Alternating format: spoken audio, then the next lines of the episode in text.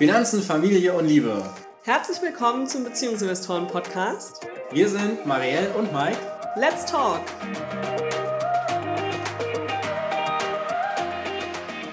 Heute sind wir nicht alleine, sondern wir haben einen Gast. Und zwar sprechen wir mit Lisa. Sie ist Autorin eines ganz neuen Finanzbuches, gerade im Dezember erst erschienen. Und wir kennen uns persönlich von unserem Frankfurter Stammtisch. Ich würde sagen, wir starten direkt in unser Interview und wünschen dir viel Spaß bei diesem Gespräch.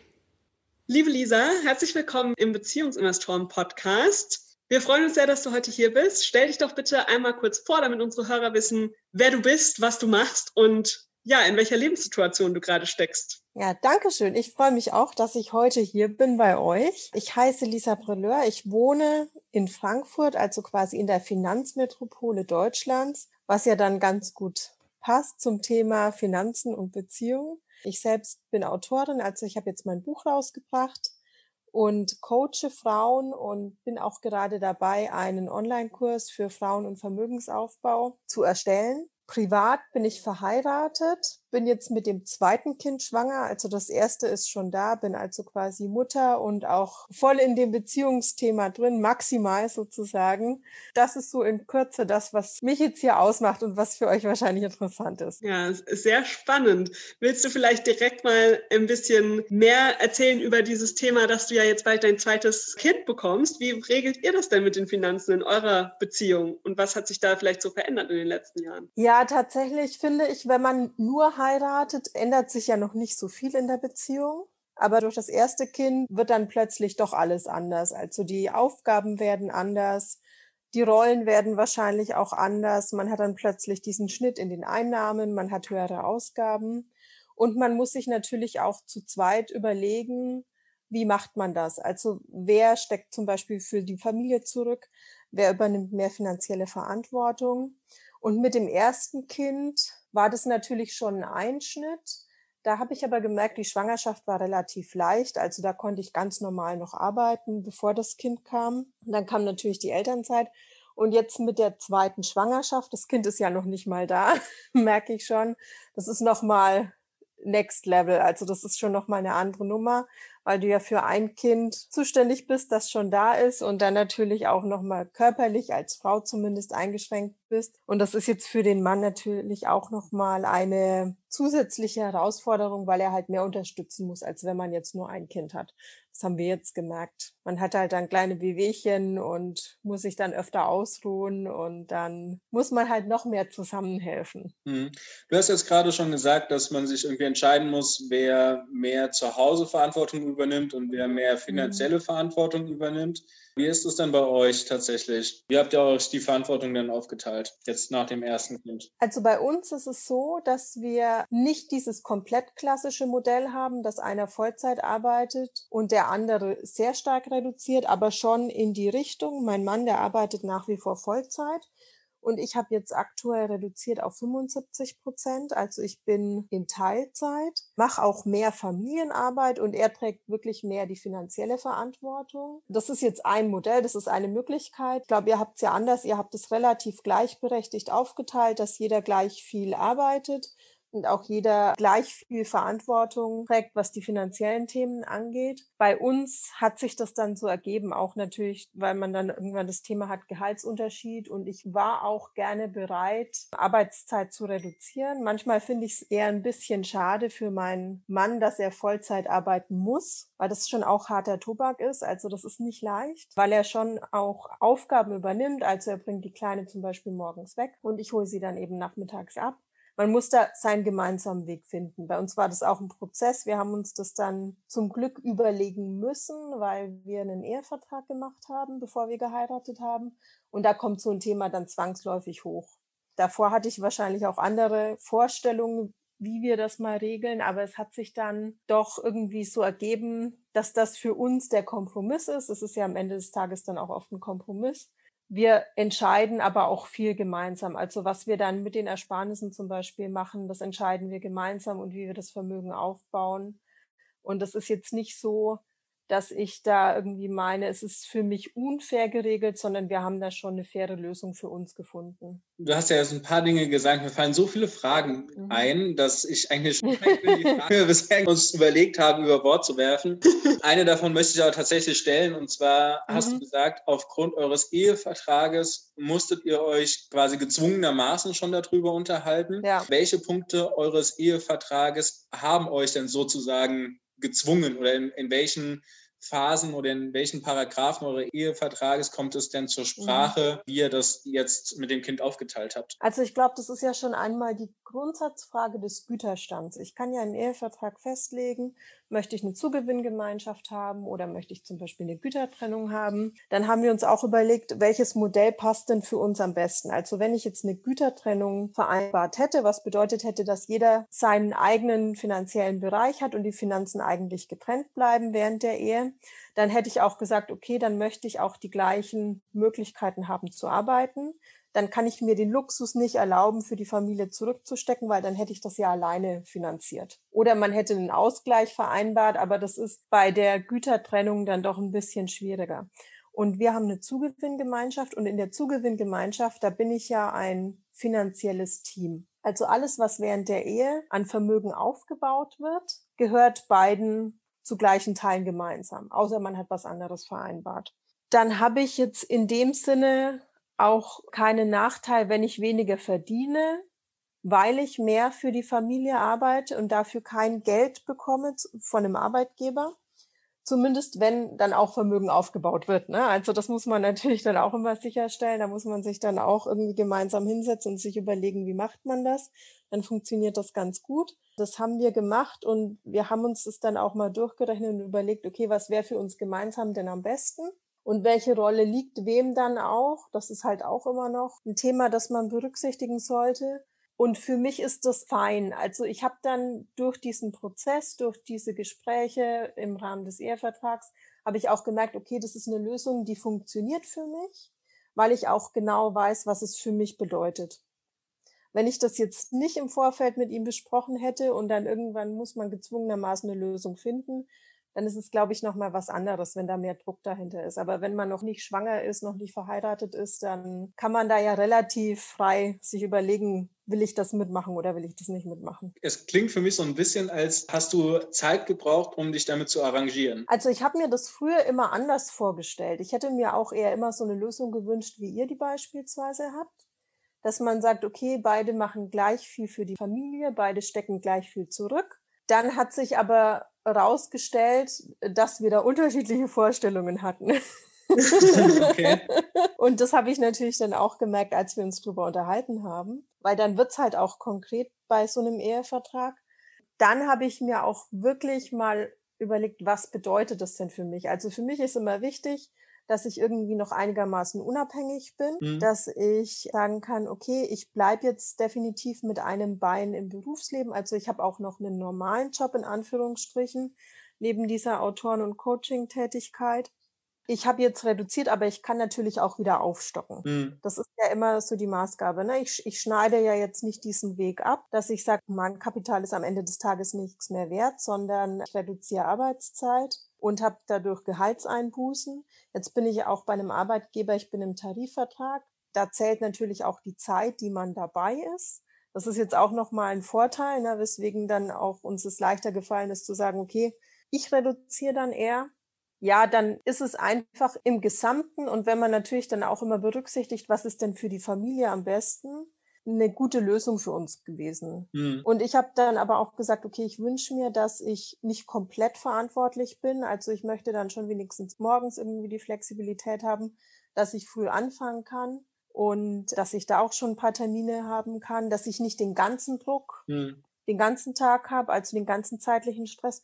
Und das klappt eigentlich ganz gut. Ja, vor allem, weil du ja auch auf 75 Prozent bist. Also ja. So, das würde ja eigentlich auch bedeuten, dass er auch quasi dann 75 Prozent Papa ist, wenn du 100 Prozent Mama bist. Mhm. Ne? Also das ist ja, ja, wenn man das so sieht, ja. ist da auch einfach mhm. ein bisschen was zu tun. Du hast gerade noch einen Satz gesagt und dann übergebe ich auch gerne an Marielle. Und zwar hast du gesagt, dass beide so zurückstecken ich habe nicht das Gefühl, und ich glaube Marielle auch nicht, dass einer von uns beiden in irgendeiner Form karrieremäßig zurückgesteckt hat. Mit, also wir arbeiten ja auch 75 Prozent. Mhm sondern Marielle wäre jetzt quasi sogar an dem Punkt, dass wenn sie ein bisschen pushen würde mit ihren 30 Stunden, mhm. auch nochmal das nächste und das übernächste Level ohne weiteres hinkriegen würde, mhm. quasi jetzt auch schon die, die Vorarbeiten getan hat. Also mhm. ich bin der festen Überzeugung mit den Erfahrungen, die wir jetzt gemacht haben, dass 75 Prozent Arbeit überhaupt kein Einschnitt in der Karriere ist, mhm. wenn man das entsprechende Netzwerk sich innerhalb seines Unternehmens aufgebaut hat. Also ich finde schon auch 75 Prozent ist noch relativ viel, das ist auch vollzeitnah würde ich jetzt mal sagen. Natürlich bin ich jetzt, was Geschäftsreisen zum Beispiel angeht, ein bisschen eingeschränkter.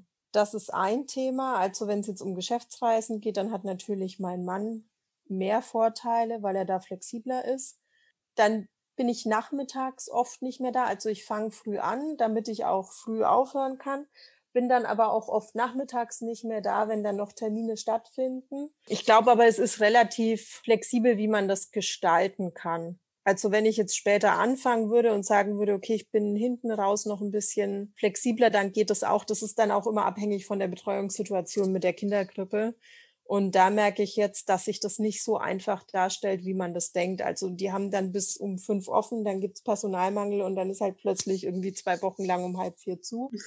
Das sind dann diese Themen, die man nicht auf dem Schirm hat. Aber theoretisch mit 75 Prozent kann man auch viel schaffen. Auf jeden Fall. Und ich meine, das ist ja dann ja. eine Sache in der Beziehung ja. eben, sich da gegenseitig den Rücken frei zu halten und sich als mhm. zu sehen. Also wir haben ja eigentlich eine ähnliche Sache. Ich bringe ihn morgens hin, ich habe morgens mhm. die Zeit mit ihm. Genau. Marielle holt ihn ab und ich habe dann quasi den Schlafengeh-Prozess von Essen bis mhm. Schlafengehen nochmal mit ihm. So. Ja. Aber was trotzdem ist, Marielle hat auch ganz viele Sachen, dadurch, dass sie jetzt auch international arbeitet, mhm. wo es um 18 Uhr ist oder um 17 Uhr oder so oder halt auch mal 16 Uhr, wo es dann ist, dass ich halt den Kleinen abhole mhm. oder dann halt meine Arbeitszeit an dem Tag eben entsprechend verschiebe oder als du noch deine Dienstreisen mhm. hattest, dann auch meine zwei, drei Tage anders gelegt habe, um das zu machen. Genau. Und das erfordert halt jedes Mal eigentlich wieder so ein bisschen eine neue Verhandlung. Gell? Genau. Und also ich finde es ja. toll, dass du gesagt hast, dass ihr da beim Ehevertrag schon drüber gesprochen habt. Mhm. Ich glaube, das machen die wenigsten Paare, dass sie ja. vor der Schwangerschaft schon darüber sprechen, wie wollen wir das machen, was ist uns wichtig.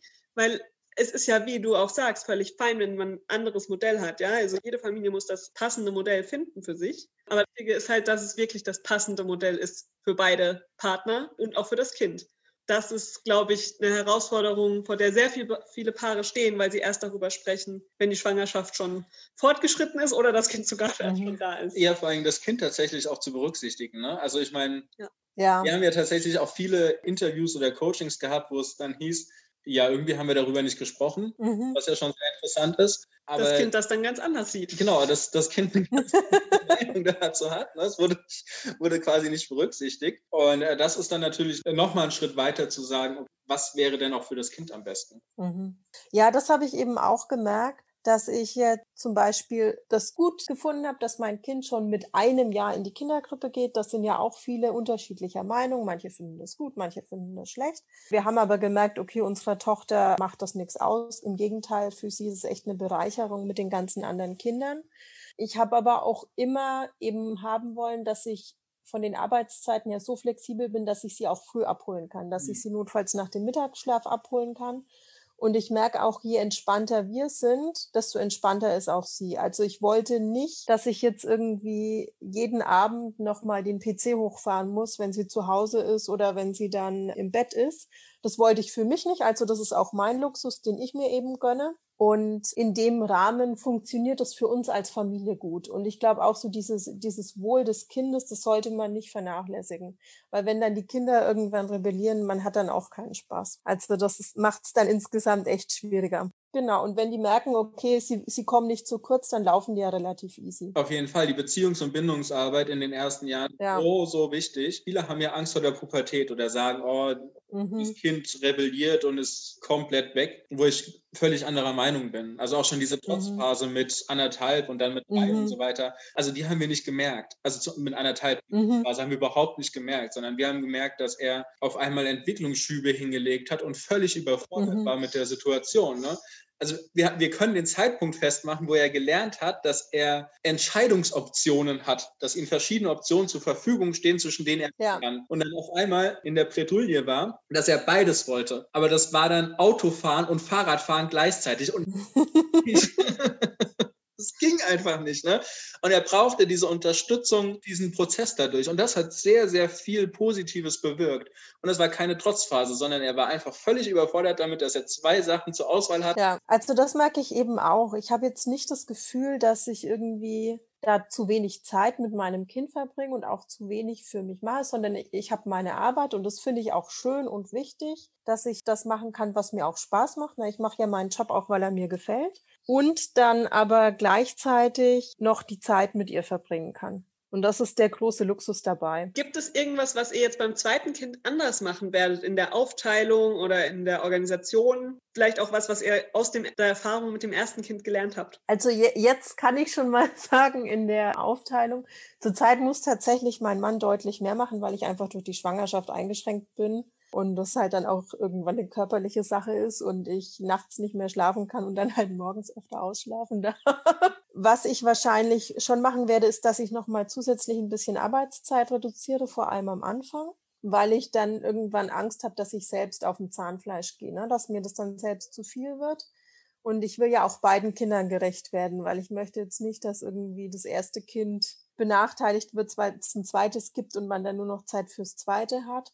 Das ist jetzt so unsere Idee dahinter, aber das entscheiden ja auch immer viele unterschiedlich, was ja auch vollkommen in Ordnung ist. Und für uns haben wir aber gemerkt, okay, das mit den 75 Prozent wäre dann wahrscheinlich schon zu viel, vor allem wenn du dann mal irgendwie zwei Kinder hast, die plötzlich krank sind und nachts nicht schlafen. Das sind ja immer diese Unwägbarkeiten, die dazwischen kommen und die dann den Plan ins Wanken bringen. Also das ist aber auch der Luxus, den wir uns dann gönnen. Das ist der Luxus, dass wir sagen, okay, für eine bestimmte Zeit kann ich noch mal ein bisschen mehr Arbeitszeit reduzieren. Und diesen Look könnt ihr euch gönnen, weil ihr euch mit euren Finanzen beschäftigt, richtig? Ganz genau. es ist tatsächlich so, ich meine, jeder weiß, dass Kinder Geld kosten und das ist natürlich nicht nur das Geld, das man für die ausgibt, sondern auch einfach die Einnahmen, die fehlen, wenn man weniger arbeitet. Aber die kosten halt auch viel Zeit was ja auch schön ist, weil diese Zeit, die gibt's nur jetzt und die möchte ich dann auch genießen. Den Luxus können wir uns jetzt gönnen, weil wir auch genau einschätzen können, was bedeutet das denn jetzt für uns, wenn wir Arbeitszeit reduzieren oder haben wir jetzt viel finanziellen Druck? Das sind dann eben diese Rahmenbedingungen. Und wenn man die gut im Griff hat, wenn man halt da auch einen guten Überblick hat, dann kann man sich da bewusst für was entscheiden. Hm. Jetzt haben wir ja schon relativ viel gesprochen. Mich würde aber noch mal interessieren, mhm. Elternzeit und Elterngeld kann man ja sehr flexibel mhm. quasi aufteilen. Wie habt ihr es euch in der Vergangenheit aufgeteilt, beziehungsweise wie plant ihr es jetzt aufzuteilen? Weil mit einem neuen Kind gibt es ja weitere mhm. drei Jahre Elternzeit und wieder zusätzliches ja. Elterngeld beziehungsweise auch die Partnerschaftsmonate? Also da ist es so, ich habe bei der letzten Elternzeit auch den Großteil der Elternzeit gemacht und mein Mann hat einen kleinen Teil gemacht. Der hat dann auch den Job gewechselt, das war dann ganz praktisch. Dieses Mal wird es auch wieder ähnlich sein, dass ich einen Großteil der Elternzeit mache. Wir haben halt jetzt auch wieder diese Betreuungsfrage, weil wir dann einen Kindergartenplatz brauchen für die dann große und einen Krippenplatz für den dann kleinen und man nie so genau weiß, wann man da rankommt. Also da muss ich dann irgendwie das flexibel beantragen und zusätzlich habe ich die Situation, dass bei meinem Arbeitgeber wegen Corona jetzt Kurzarbeit herrscht und diese Rückkehrflexibilität nicht mehr so groß ist. Also letztes Mal habe ich ein Jahr beantragt und habe dann gesagt, ich verlängere noch mal um zwei Monate, ohne dass ich irgendwie groß Angst hatte, meinen Job deswegen zu verlieren, weil ich mich nicht vorher an diese beantragte Zeit gehalten habe. Jetzt will ich da natürlich eher auf Nummer sicher gehen, ohne dass es da irgendwelche Anzeichen von der Richtung gibt. Aber jetzt will ich da keine rechtliche Handhabe irgendwie geben, dass mir der Wiedereinstieg schwerer gemacht wird. Und da muss ich jetzt mal schauen, ob ich vielleicht vorsichtshalber mehr beantrage und dann versuche, früher wieder zurückzukommen und quasi das andersrum mache als beim letzten Mal. Und auch wie das dann mit Teilzeit in Elternzeit genau sein wird, weiß ich noch nicht. Also das, da muss ich mit dem Arbeitgeber noch sprechen. Und bei meinem Mann ist es so, da wissen wir es auch noch nicht genau, wie viel Elternzeit er machen wird, weil sich da auch durch Corona einiges getan hat bei ihm im Job und er hat dann auch intern nochmal gewechselt und deswegen im Moment lassen wir es eher auf uns zukommen. Mhm. Also du hast ja gerade auch schon Teilzeit und Elternzeit angesprochen. Das ist mhm. was wir ja tatsächlich auch fahren. Also ja. keiner von uns hat seine Stunden wirklich dauerhaft reduziert. Mhm. Es ist ein genau. Elternzeitteil drin. Und das Tolle dabei ist ja, dass man eben diese 30 Stunden arbeiten darf, also auf 75 mhm, ja. einen Rechtsanspruch aber behält danach quasi wieder auf die Vollzeit mit dem entsprechenden Gehalt zu gehen. Also das heißt, selbst wenn mhm. Förderungen dann da sind, hat man trotzdem dann die Möglichkeit, eben wieder auf das Vollzeitgehalt zurückzugehen. Ja. Also das ist einfach eine, eine sehr schöne Sache, die man wunderbar nutzen kann. Also gerade wenn man jetzt sagt, es würde auch funktionieren, wenn beide 75 Prozent arbeiten, also beide mhm. auf den 30 Stunden arbeiten und dadurch mehr Flexibilität zu Hause zu haben und ja. trotzdem die Rechtssicherheit hat, nach drei Jahren, wenn die Kinder dann auch eben entsprechend schon älter sind oder in die Kita gehen und so weiter, wieder auf die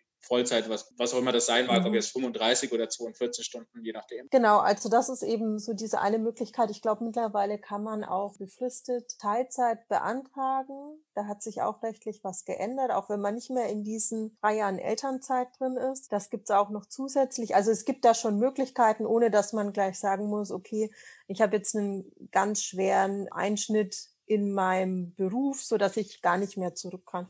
Und ich denke auch zumindest, dass das, was viele sagen, ich, ich weiß es jetzt noch nicht, weil meine Tochter, die ist jetzt bald zwei erst, dass wenn die Kinder dann älter sind, dass es dann auch wieder leichter wird. Ja. Also irgendwann ziehen sie sich halt die Schuhe dann selbst an und dann muss man sie nicht mehr so viel begleiten bei so vielen Sachen, dass die dann selbstständiger werden. Ja, ich glaube, auch da ist es wieder, wie du vorhin gesagt hast, beim Ehevertrag vorher drüber sprechen, sich vorher Gedanken machen, ja. dann auf sich zukommen lassen. Ja, das ist ja schon auch. Genau. Ich meine, man muss dann auch flexibel genug sein, die Dinge anders zu organisieren. Und so ist das mit der Teilzeit oder auch nicht Teilzeit mhm. auch so. Die Optionen sind halt das Wichtige. Genau. Und wir, wir haben das jetzt eben auch gemerkt, dass ich nochmal zusätzlich Arbeitszeit reduziere. Nach dem zweiten Kind hatte ich jetzt ursprünglich auch nicht geplant oder auf dem Schirm, aber ich habe jetzt einfach gemerkt, dass es doch so körperlich anstrengend ist und ich wahrscheinlich auch Zeit brauche, um mich von der Schwangerschaft nochmal zu erholen. Weil diese zwei Schwangerschaften innerhalb von kurzer Zeit, das ist schon nicht ganz ohne. Und das ist jetzt aber auch einfach mein Luxus oder meine Freiheit, dass ich sagen kann, wir machen so, wie es für uns, für mich und für die Familie am besten ist. Genau, und da gibt es ja, wie, wie ja gerade schon gesagt, die gesetzlichen Regularien, dass du das quasi nicht dauerhaft ja. machen musst. Also, dass du das quasi die drei Jahre ausprobieren kannst, mhm. wie es mhm. dann mit meinetwegen, was weiß ich, 50 Prozent funktioniert oder noch weniger. Ja und dann aber nach drei Jahren eben die Entscheidungsfreiheit hast zu sagen, okay, jetzt stelle ich quasi einen dauerhaften Antrag oder ich mhm. gehe auf meinen ursprünglichen Vertrag zurück. Und was wir auch machen, dass wir bewusst sagen, okay, wir holen uns zum Beispiel Hilfe, also wir, wir haben eine Reinigungskraft, um einfach da zusätzliche Aufgaben rauszunehmen, die man gut auslagern kann. Oder wir holen uns halt mittags öfter mal was zu essen. Das sind halt diese kleinen Stellschrauben, an denen man drehen kann. Und das funktioniert dann auch ganz gut. Also man muss sich halt angucken, was gibt es denn für Möglichkeiten und was entlastet mich denn und was ist irgendwie zusätzlicher Stress und ist es mir das wert oder ist es mir das nicht wert? Apropos zusätzliche Möglichkeiten. Jetzt hast du ja eine Möglichkeit in diesem Jahr genutzt und hast ein Buch geschrieben. Genau. Das ist jetzt auch gerade neu erschienen. Also gerade diese Folge erscheint ja jetzt irgendwann im Januar. Dann ist das Buch quasi ein Monat alt. Erzähl doch, ja. um was für ein Buch handelt es sich? Und zwar habe ich jetzt mein ein Buch rausgebracht, das heißt Finanzielle Unabhängigkeit für Frauen und ist in dieser Für Dummies-Reihe erschienen. Das ist die schwarz-gelbe Ratgeberreihe vom Weile Verlag. Die kennen wahrscheinlich ziemlich viele. Da gibt's ganz unterschiedliche Themen, also Immobilien für Dummies, Buchführung für Dummies, Chemie für Dummies, alles Mögliche. Ich habe dann festgestellt, im letzten Mutterschutz, ich nenne es mal so, man hat dann schon Zeit. Also natürlich hat man dann auch ein Kind oder ist schwanger, aber es ist ja jetzt nicht so, dass ich kopfmäßig komplett ausgelastet bin. Mit irgendwas beschäftigt man sich dann und wann habe ich denn nochmal die Möglichkeit, mich in Ruhe mit Themen zu beschäftigen? Also wenn ich jetzt arbeiten gehe tagsüber und dann abends mich groß in irgendwas einlese oder irgendwie groß was schreibe, das finde ich dann immer zu anstrengend. Also da ist dann auch irgendwann meine Konzentration nicht mehr vorhanden. Aber da in dem Jahr hatte ich Zeit, mich noch intensiver mit dem Thema zu beschäftigen. Und dann ist es auch durch Zufall so zustande gekommen, dass ich gefragt wurde, ob ich Lust hätte, dieses Buch zu schreiben. Und habe dann auch ein Exposé eingereicht. Habe es dann einfach gemacht. Ne? Ich wusste, okay, ich habe noch einige Monate Elternzeit und mein Kind macht regelmäßig Mittagsschlaf. Und das habe ich dann genutzt. Okay. Das heißt, der Verlag hat dich quasi angefragt, ob du das Buch schreiben möchtest. Genau. Also ich war schon ähm, auch dann am Anfang der Elternzeit, als mein Kind da war, ab und zu, um mal den Kopf frei zu kriegen auf Veranstaltungen. Da haben wir uns ja auch ein paar Mal getroffen. Irgendwie beim Börsentag gab es so ein Frauenfinanzforum, da war ich beispielsweise.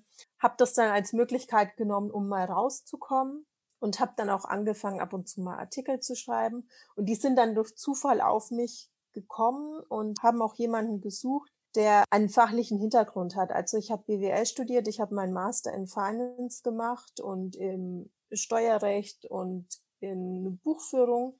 Also das passt schon relativ gut und habe da auch eine fundierte Ausbildung in Anführungsstrichen, habe aber dann auch sehr viel mich mit dem Thema Vermögensaufbau beschäftigt, als ich fertig war mit der Uni und dann irgendwann hat man die ersten Ersparnisse und denkt sich dann doch, okay, was mache ich damit und habe mich auch viel eingelesen, dann auch immer schon erste Coachings gemacht und also nicht beratend, sondern eher dieses Thema Hilfe zur Selbsthilfe. Das ist mir immer ganz wichtig. Ich habe dann auch so erste schwierige Erfahrungen gemacht mit irgendwelchen kostenlosen Beratern und Finanzvermittlern, was man halt so kennt, der Klassiker, wo man dann plötzlich hellhörig wird. Und mich hat das Thema auch immer sehr interessiert, also Finanzen und Vermögensaufbau und dann natürlich im Rahmen der Schwangerschaft mit dem Kind, wo sich dann alles ändert mit der Ehe. Wie stellt man sich denn da am besten auf und wie findet man denn da die beste Lösung? Und das hat dann ganz gut gepasst. Das heißt, das Buch fasst eigentlich so deine Erfahrungen und dein Fachwissen ganz gut zusammen. Ja, also es ist ein klassischer Ratgeber. Diese für Dummies-Reihe ist ja immer ein Ratgeber. Das hat ganz unterschiedliche Kapitel. Im Wesentlichen geht es um Vermögensaufbau, Vorsorge, Altersvorsorge auch und einfach das große übergreifende Thema jetzt für Frauen finanzielle Unabhängigkeit. Also wie habe ich meine Finanzen denn im Griff? Wie nehme ich das in die eigene Hand?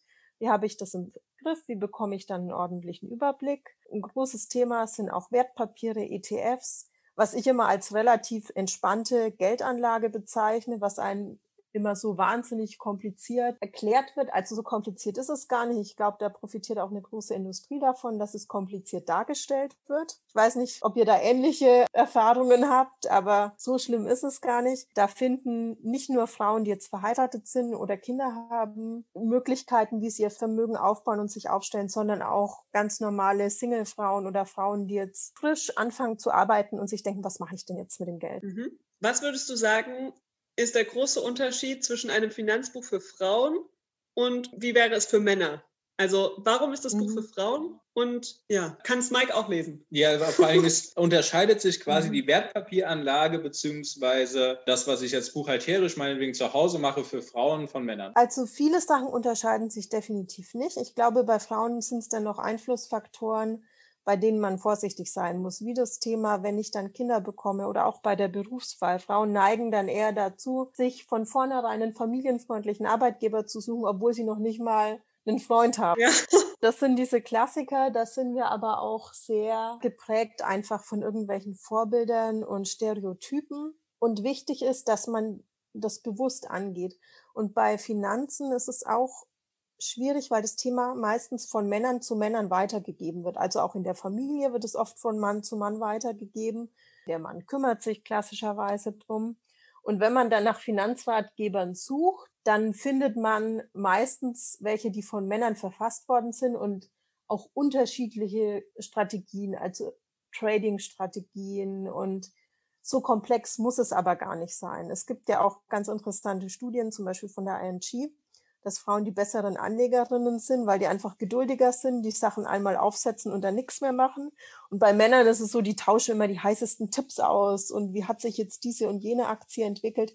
Die haben da auch oft andere Ambitionen dahinter. Also manche gehen da anders ran und haben natürlich auch den Zugriff zu Geld. Also wenn ich jetzt eher ein klassisches Modell habe, in dem der Mann das Geld verdient, dann hat der eher den Zugriff zu Geld, weil die Einnahmen fließen auf sein Konto oder aufs gemeinsame Konto. Er kümmert sich drum und er entscheidet dann auch, wie wird's angelegt. Und bei Frauen ist es ja manchmal so, dass sie eher weniger Zugriff zu Geld haben und das dann zu einem gemeinsamen Thema machen müssen. Also für Singlefrauen würde ich jetzt sagen, unterscheidet sich eigentlich kaum etwas. Natürlich gibt es da auch solche Themen drin wie Gehaltsverhandlungen. Das machen Frauen klassischerweise seltener als Männer. Die trauen sich da leider noch nicht so oft. Aber bei der Familiengründung, da wird das dann alles schon viel komplexer. Es steht zum Beispiel auch was über Elterngeld drin und Familienfinanzen. Also es ist sehr breit aufgestellt und begleitet eigentlich vom Arbeitsbeginn bis zum Renteneintritt. Hm. Ja, du hast gerade vorhin einen ganz wichtigen Satz gesagt, dass oft der Zugang fehlt für Frauen. Ja. Hm,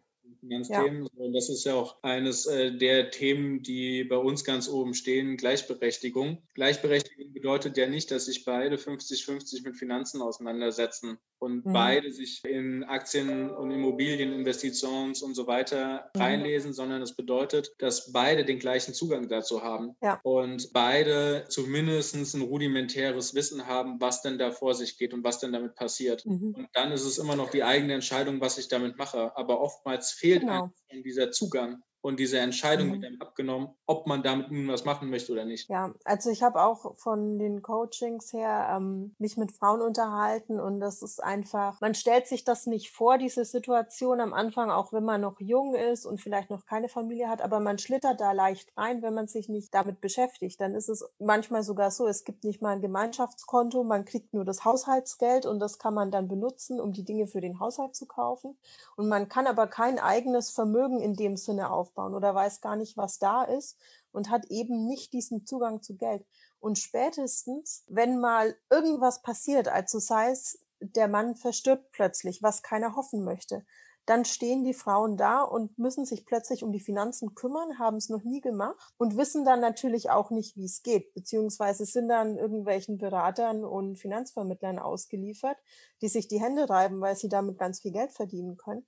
Aber die beste Lösung für mich selbst finde ich nur, wenn ich zumindest ein grobes Verständnis habe, worum geht es denn überhaupt. Genau, also eben dieses grobe Verständnis, ja, das müssen einfach beide ja. Partner haben. Also egal, wie mhm. wenig einen die Finanzen interessieren, aber die Grund, die Grundlage mhm. müssen beide haben. Ja? Und die kann man sich ja auch super ja. erarbeiten und sich gegenseitig da mhm. unterstützen. Und dann kann man immer noch, mhm. wie du ganz am Anfang gesagt hast, die Dinge so verteilen, wem was macht was mehr Spaß. Ja? Aber trotzdem muss halt genau. das Wort haben genau. gemeinsam Depot. ja, und auch einfach mal wissen, was da ist, ne? Weil diese Streitigkeiten um Geld, die kommen meiner Meinung nach auch einfach daher, dass man nicht an einem Strang zieht, dass man nicht weiß, okay, was ist denn überhaupt unser Ziel? Also was wollen wir denn damit erreichen? Wollen wir denn Vermögen aufbauen? Wollen wir uns eine Immobilie kaufen? Wollen wir uns irgendwie den Luxus gönnen, dass wir mal ein Jahr zusammen auf Weltreise gehen oder uns ein schickes Auto kaufen. Und wenn man das einfach offen diskutiert, dann habe ich gleich eine ganz andere Basis in der Beziehung. Und dann weiß ich auch, okay, worauf verständigen wir uns? Was ist denn für uns jetzt unser gemeinsames Ziel? Und dann kann ich darauf zusammen hinarbeiten. Wenn es natürlich einer für sich ausklüngelt und der andere sich hauptsächlich um die Familie kümmert, dann ist es meistens schwierig. Dann fehlt auch das gegenseitige Verständnis füreinander. Ja. ja. Würdest du sagen, es gibt ein absolutes finanzielles No-Go in einer Beziehung? Und wenn ja, was? Also für mich ist tatsächlich das absolute finanzielle No-Go in einer Beziehung, wenn nur einer sich um die Finanzen kümmert. Weil ich merke immer wieder, dass es zu ganz viel Unverständnis führt und auch zu Schwierigkeiten führt, dass Frauen sich dadurch stark in Abhängigkeit begeben und dann auch unzufrieden sind irgendwann, wenn sie merken, in welcher verzwickten Lage sie sind spätestens wenn es vielleicht mal nicht mehr so gut läuft, wenn es vielleicht nicht nur Friede, Freude, Eierkuchen ist. Und ich habe jetzt auch schon öfter mitbekommen, dass Männer dann die Entscheidungen selbst treffen, wenn sie sich jetzt beispielsweise allein um die Finanzen kümmern und denen aber auch der Austausch fehlt, also der offene Austausch. Ne? Weil ich, ich jetzt mit meinem Partner, da bespreche ich ja genau, okay, wie viel haben wir denn jetzt gespart, wie viel haben wir jetzt angelegt.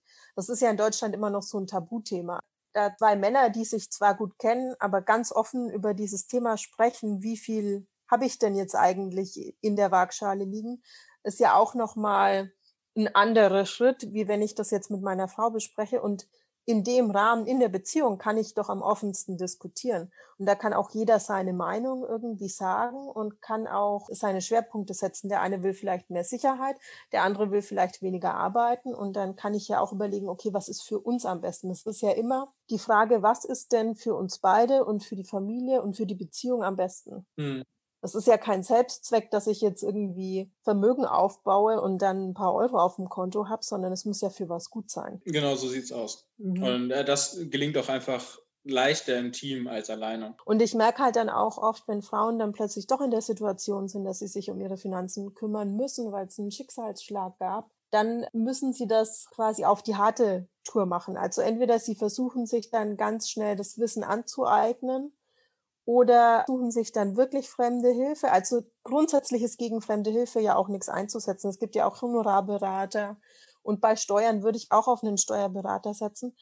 Aber komplett sich darauf zu verlassen, würde ich nicht machen. Ich gehe ja auch, wenn ich jetzt eine ernsthafte Erkrankung habe, gehe ich ja oftmals nicht nur zu einem Arzt, sondern gehe auch noch zu einem anderen Arzt. Hol mir eine Zweitmeinung. Genau, und höre mir andere Meinungen an und merke ja auch, okay, das tut mir gut und das tut mir nicht gut.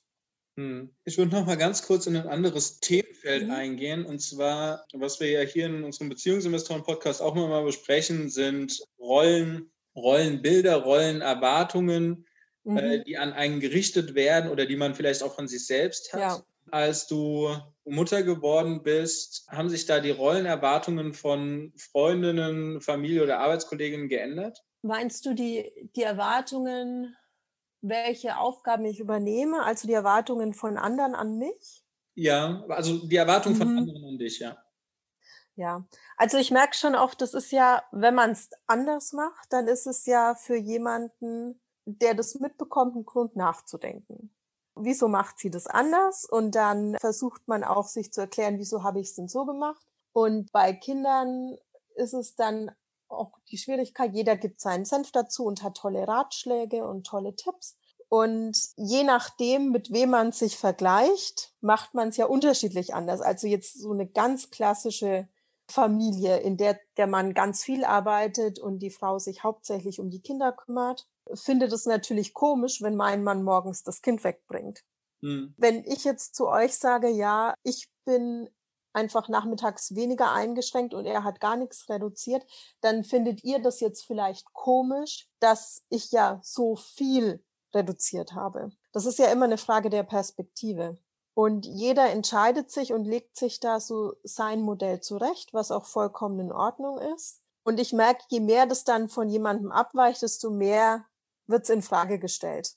Also jemand, der es komplett anders macht, der stellt es natürlich viel mehr in Frage, wenn jetzt mal der Mann kocht. Ne? Mhm. Aber auch die, diese Klassiker, also wenn ich jetzt im Haushalt gucke, bei uns ist es so, mein Mann, der macht auch viel im Haushalt, der kocht auch oft oder räumt dann auch oft mal die Spülmaschine aus. Dann ist es für die Frauen, die Männer haben, die gar nichts im Haushalt machen, der macht ja so viel der mhm. macht ja so viel. Ne? Und ich denke, ja, vielleicht macht er so viel wie ich, aber ist es jetzt wirklich so viel? also das ist natürlich immer der Maßstab, der angesetzt wird.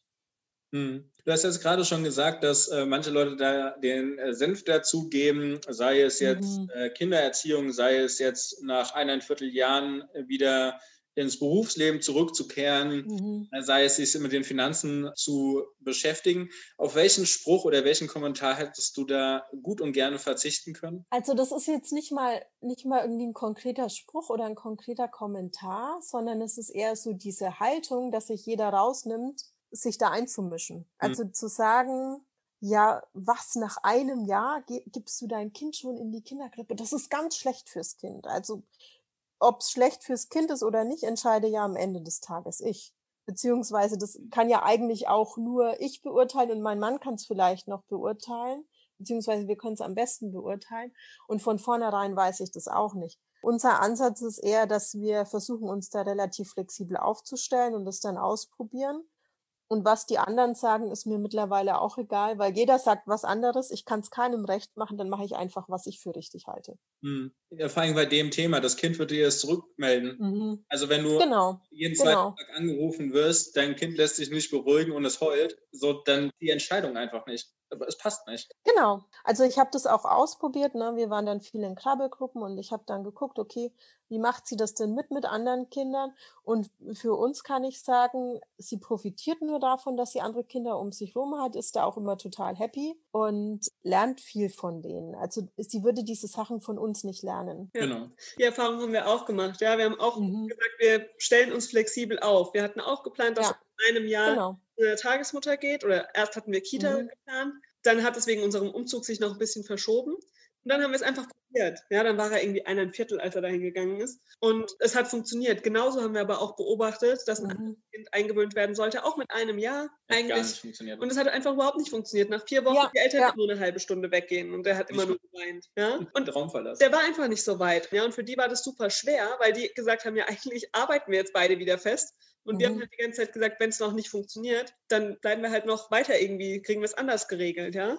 Eben. Und hatten da einfach von Anfang an verschiedene Optionen im Kopf und haben gesagt, wir probieren es mit einem Jahr und wenn es ein Viertel wird oder eineinhalb oder zwei, dann ist das auch in Ordnung. Mhm. Was ich auch jetzt immer wieder feststelle, wenn ich mir diese ganze Bewegung angucke, Frauen und Finanzen, da tut sich ja echt viel, was ich auch super gut finde. Ich habe aber auch gesehen, ich hatte, bevor ich mein Kind bekommen habe, andere Vorstellungen. Also ich dachte mir auch, es geht viel leichter. Und dann höre ich da, ja, man muss trotzdem Karriere machen und Vollzeit arbeiten. Und wieso soll die Frau denn Arbeitszeit reduzieren? Das finde ich auch nicht in Ordnung, weil am Ende des Tages muss jede das für sich selbst entscheiden und gucken, was passt denn. Ja. Und dann zu sagen, okay, das Allerwichtigste ist, dass ich persönlich finanziell gut dastehe, halte ich nicht für richtig, weil irgendwas bleibt dann auf der Strecke. Und das ist ja auch, wenn ich, wenn ich mich für eine Familie und für eine Beziehung entscheide, dann kann ich ja nicht nur nach mir selbst gehen und den Egoismus leben.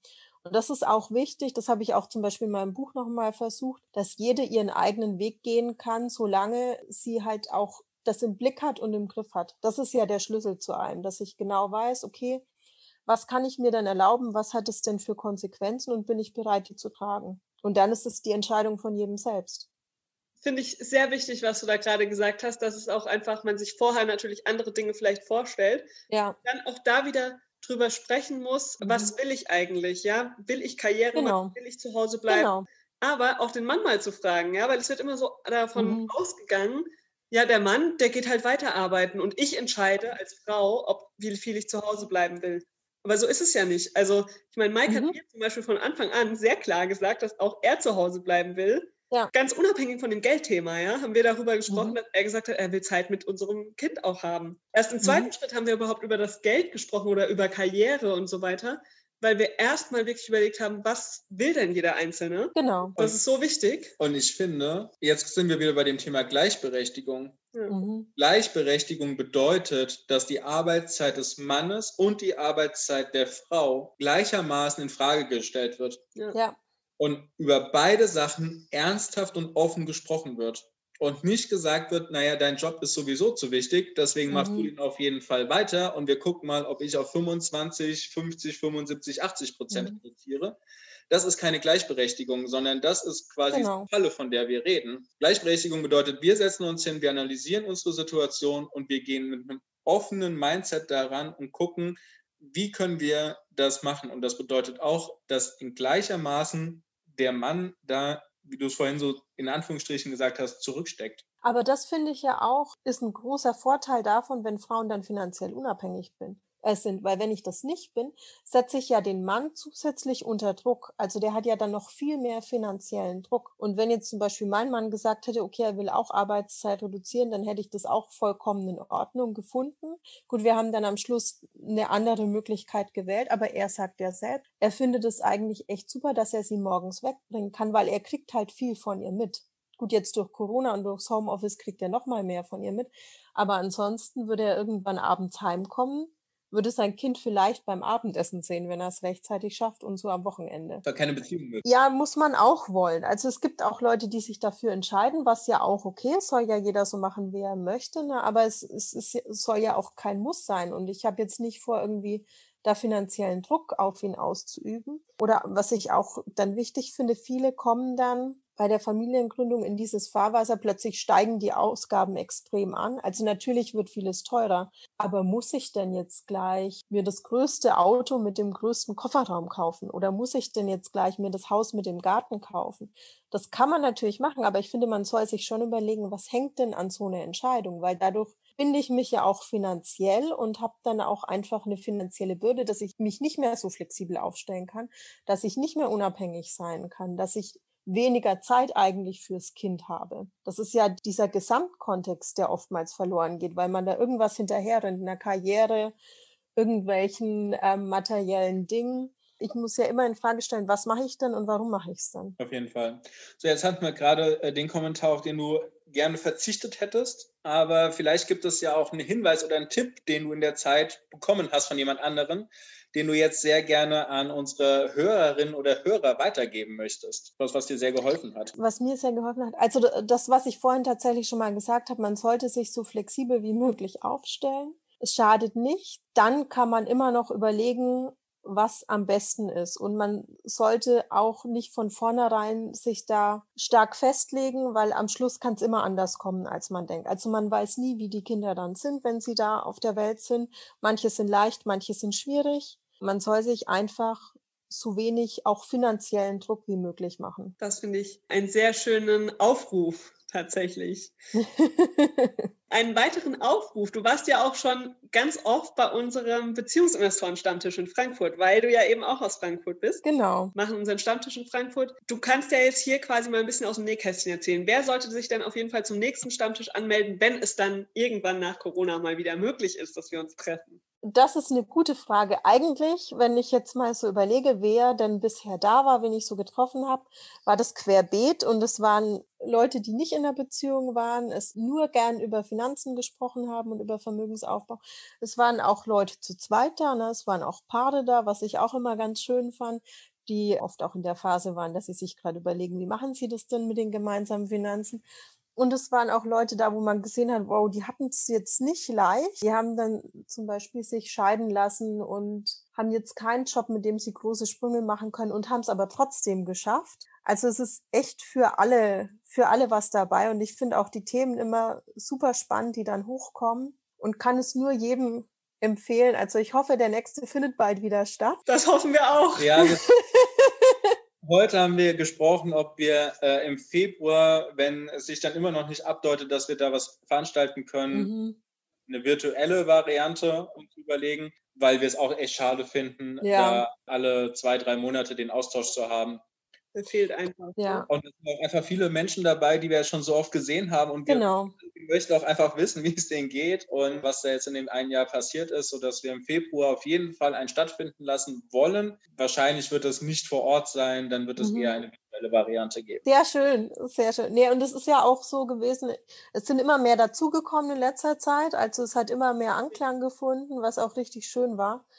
Und ich finde es auch toll, dass man man überlegt sich ja sein eigenes Konzept und man kann aber auch mit Leuten, die sich auch viele Gedanken dazu gemacht haben, sich mal austauschen, was die davon halten.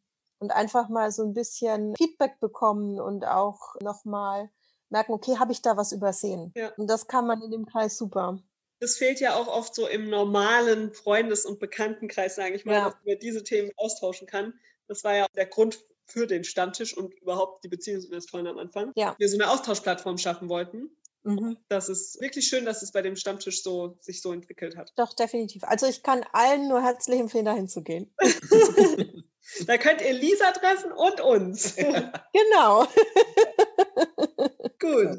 Ja, liebe Lisa, das war ein sehr kurzweiliges und spannendes Gespräch. Ich glaube, wir sind bei unserer längsten Interviewfolge angekommen um die Stunde. Ich weiß nicht, ob es schon längere gab. Das über den Ehevertrag. Vielleicht, ja. Also ich würde jetzt auch noch weiterreden. Es gibt bestimmt noch die eine oder andere Frage, die ich da stellen würde. Aber ich finde, wir haben eine gute Länge mit äh, sehr vielen Informationen und einer spannenden Unterhaltung hinbekommen. Dafür vielen, vielen Dank. Wir wünschen dir großen Erfolg mit deinem Buch. Dankeschön. Also wer von euch neugierig ist und einfach mal sehen möchte, was es damit auf sich hat und in die Kapitel reinzublättern, dann werden wir das Ganze verlinken. Und ja, Marielle, möchtest du auch noch was sagen? Nur, ich freue mich, wenn wir uns bald wieder in Person treffen. Ja, ich auch, definitiv. mit Baby Nummer zwei. Genau, da bringe ich die ganze Sippe dann mit. das freut uns. Dann vielen, vielen Dank. Danke euch. An dieser Stelle nochmal ein herzliches Dankeschön an Lisa für dieses schöne Interview. Wir haben für euch noch eine letzte wichtige Info, falls ihr bis hierhin mitgehört habt. Geht direkt rüber zu Instagram, denn dort verlosen wir jetzt mit Lisa zusammen ein Exemplar ihres Buches. Ihr könnt gewinnen. Das Gewinnspiel läuft ungefähr eine Woche, das heißt, ihr habt hoffentlich diese Folge sehr am Anfang gehört. Ja, macht mit, viel Erfolg und bis bald im Beziehungsinvestoren Podcast.